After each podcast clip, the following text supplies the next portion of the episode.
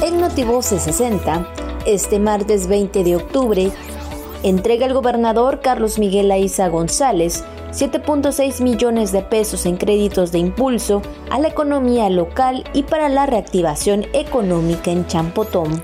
La Universidad Autónoma de Campeche firmó un convenio de colaboración con el Fondo Nacional de Fomento al Turismo. Entrega a PICAM proyecto Mirador Turístico de Sabancuy. La Secretaría de Trabajo y Previsión Social de Campeche y el Servicio Nacional de Empleo realizan webinar recomendaciones para impulsar productividad en la nueva normalidad.